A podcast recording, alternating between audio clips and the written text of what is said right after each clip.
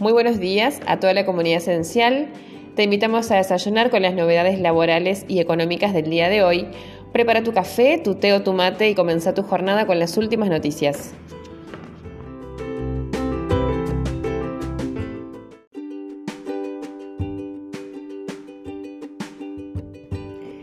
En el marco de un paquete de medidas económicas que anunciaría el Gobierno Nacional próximamente, se estudia elevar a 175 mil pesos el mínimo no imponible del impuesto a las ganancias para trabajadores en relación de dependencia.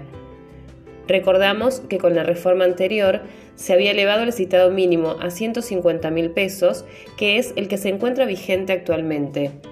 El presente anuncio formará parte de un paquete de medidas económicas que buscarán aliviar el bolsillo de los trabajadores.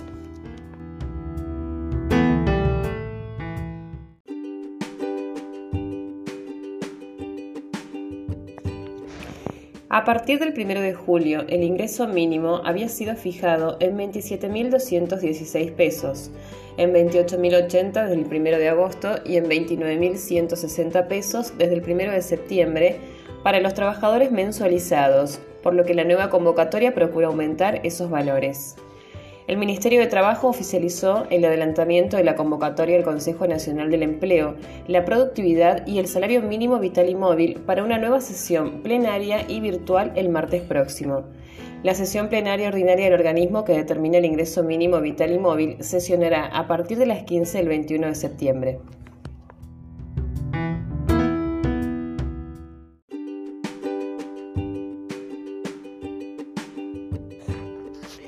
El jefe de gobierno porteño, en conferencia de prensa, anunció nuevas aperturas para la ciudad autónoma de Buenos Aires a partir del día de hoy como consecuencia de la mejora de la situación sanitaria.